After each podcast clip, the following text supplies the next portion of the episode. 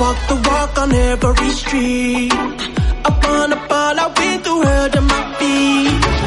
Hit every discotheque and ask it for me, yeah, yeah. I wanna party, party, eight days a week. I promise, I promise, I promise you now. Everything, everything gonna work out. Every tomorrow, no matter what go down. I promise, I promise, I promise you now.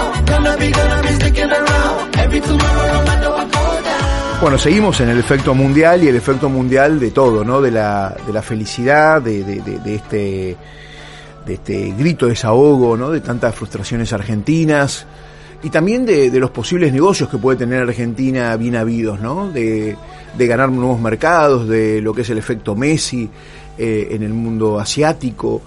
Eh, y entonces eh, siempre la pregunta está ahí, ¿no? ¿Cuántos negocios, cuánto puede aprovechar la Argentina? Eh, esta buena imagen que puede tener, ¿no? Viendo medios internacionales, hablaban de eh, la pasión argentina, cómo coparon la ciudad cuatro millones y medio de personas. Eh, y entonces, eh, ¿tendrá algún efecto en lo comercial? Se lo vamos a preguntar a Marcelo Elizondo. Eh, lo conocemos mucho, ¿eh? los oyentes y, y, los televidentes lo ven mucho en, en los medios más allá que es un especialista académico, eh, es un profesional especializado en negocios y economía internacional, asesor y consultor de empresas, eh, director de la maestría en desarrollo tecnológico y estratégico, pos, eh, profesor de posgrado en el Instituto Tecnológico de Buenos Aires y mucho más. Y ayer estaba leyendo una nota, ¿no? Consensos tenemos. Va, hoy muy tempranito. Lo que escasea es novedad y acierto, dice, ¿no? Las acordadas causas del fracaso se han mantenido en el tiempo pasan los años y el gasto público, eh, del cual tanto hablamos, no cede. La economía no se abre, la legislación laboral no se cambia. Marcelo Elizondo, buenos días, ¿cómo le va? Aquí Ceci Boes y Marcelo Chocarro lo saludan.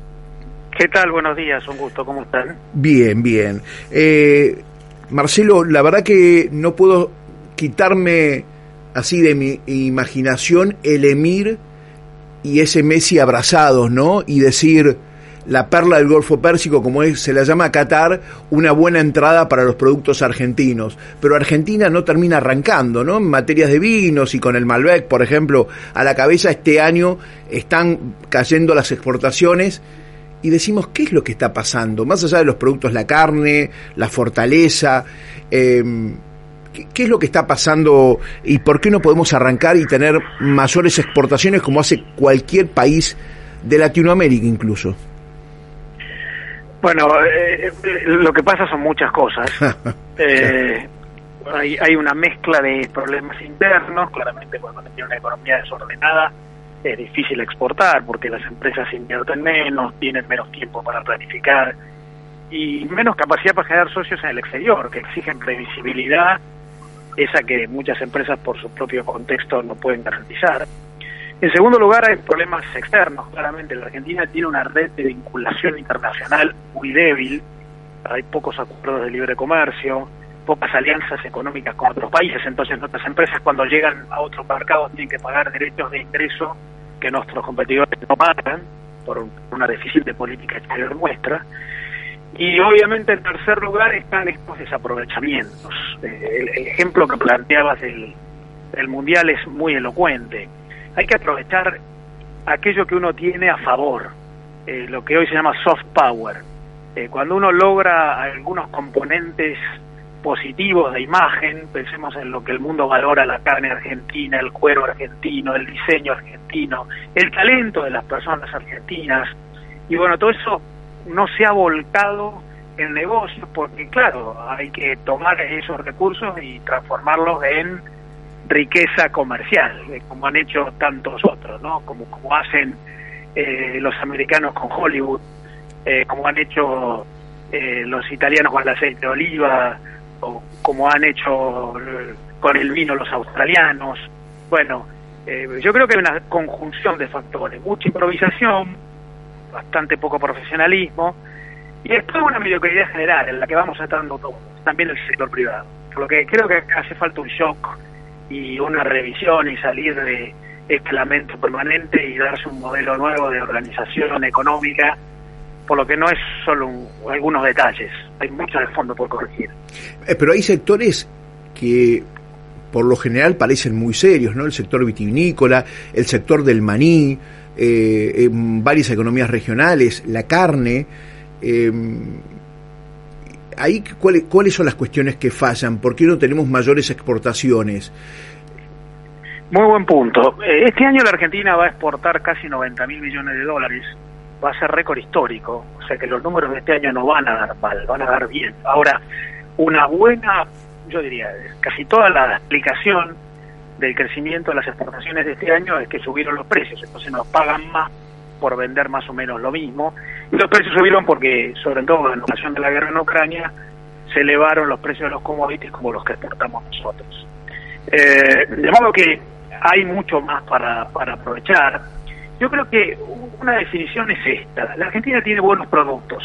Tiene buena carne, tiene buen maní, tiene buen vino, tiene buenas frutas en el Alto Valle, tiene buen arroz en Ríos, el cordero patagónico en el sur. Sin embargo, le cuesta transformar esos buenos productos en buenas empresas que produciéndolos los comercializan y se integren en cadenas de valor y cumplan estándares internacionales y garanticen con aliados procesos de mejora constante. El mundo requiere más que buenos productos, buenas empresas que llevan los productos y que generan una serie de contratos en los que el proceso comercial es sofisticado, alianzas, hay que tener socios más que clientes. Y yo creo que ahí está el problema de la Argentina. Cuesta que la capacidad de generar algunos buenos productos, no sé, las aceitunas en San Juan, por ejemplo, la yerba mate en Corrientes y Misiones, que todo eso luego se transforma en un producto con más escala, volumen y contundencia. Y eso requiere empresas que inviertan en marketing, en packaging, en cumplir estándares de calidad, que generen más volumen, que logren entrar en cadenas de valor con eh, garantías y, sofisticación a través de intangibles que agregan valor. Bueno, eso me parece que tiene que ver con el desorden. Cuando la empresa no puede crecer lo suficiente, no puede transformarse en un actor global calificado, eso es causado por un entorno muy complejo en el que la empresa no puede evolucionar. Claro. Eh, estamos hablando con Marcelo Elizondo, eh, especializado en negocios y economía internacional. Eh, Marcelo, yo veo ahí dos o tres puntos a ver si, si por ahí pasa el tema también, ¿no? Eh, los problemas que tiene Argentina muy, muy graves de logística, de aranceles, y sumado a eso la crisis internacional en cuanto a los contenedores. ¿no? Un contenedor, me decía un exportador, pasó de dos mil dólares a veinte mil dólares el costo de ese contenedor. ¿no? Eh, pero en, lo propio y lo interno, hablar de la logística y hablar de los aranceles, Argentina está pagando aranceles altísimos, ¿no? Por ejemplo, en el vino 16% con México respecto a Chile, que tiene arancel cero, ¿no? Bueno, ese es un punto relevante. Coincido en, en, en, el antecedente de la, de la, pregunta. Hay muchos problemas. Eh, la, la economía desordenada, la macro desordenada, un entorno institucional en el cual no hay garantía de cumplimiento del contrato o derecho de propiedad, o si uno tiene un conflicto, no hay certeza sobre cómo la justicia lo resolverá, problemas de logística internos, eh, de, de, de, puertos, de transporte y, desplazamientos físicos domésticos, problemas de entorno regulativo, eh, el retorno regulativo argentino es muy obstructivo, hay mucho intervencionismo que burocratiza todo y hace muy rígido el proceso, hay muchos problemas, pero entre ellos efectivamente está el tema externo. Y la Argentina ha celebrado muy pocos acuerdos de libre comercio internacionales. Cuando uno firma un tratado de libre comercio, logra que el mercado al cual se dirige le baje el arancel de ingreso. También, obvio, a cambio, uno tiene que bajar el arancel de ingreso a nuestro mercado los productos de ese socio. Claro. Como la Argentina no quiere hacer eso, entonces tiene que... Ay, se nos fue. Marcelo Perdón, ah, ahí está, ahí está, perfecto, perfecto, sí. Marcelo. Eh, le decía, eh, mencionabas bien el ejemplo del vino en México, pero hay grandes mercados donde pasa lo mismo, el vino claro. le pasa lo mismo en China. En China, sí, sí, tal cual. O la carne en China. Ahora, ¿qué pasa?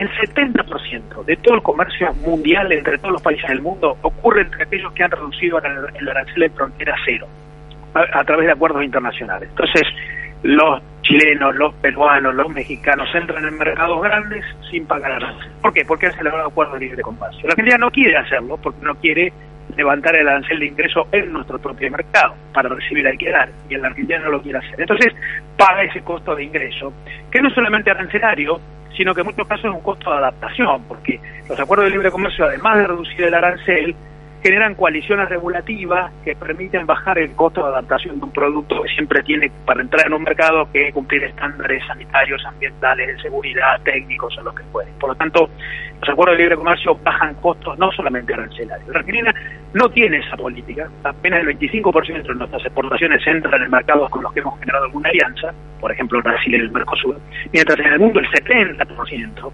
del comercio ocurre con este tipo de acuerdos. Entonces ahí efectivamente damos un hándicap, no solamente en relación a los grandes países, sino también en relación a nuestros vecinos que sí han avanzado en esta política, sobre todo los latinoamericanos del Pacífico. Claro.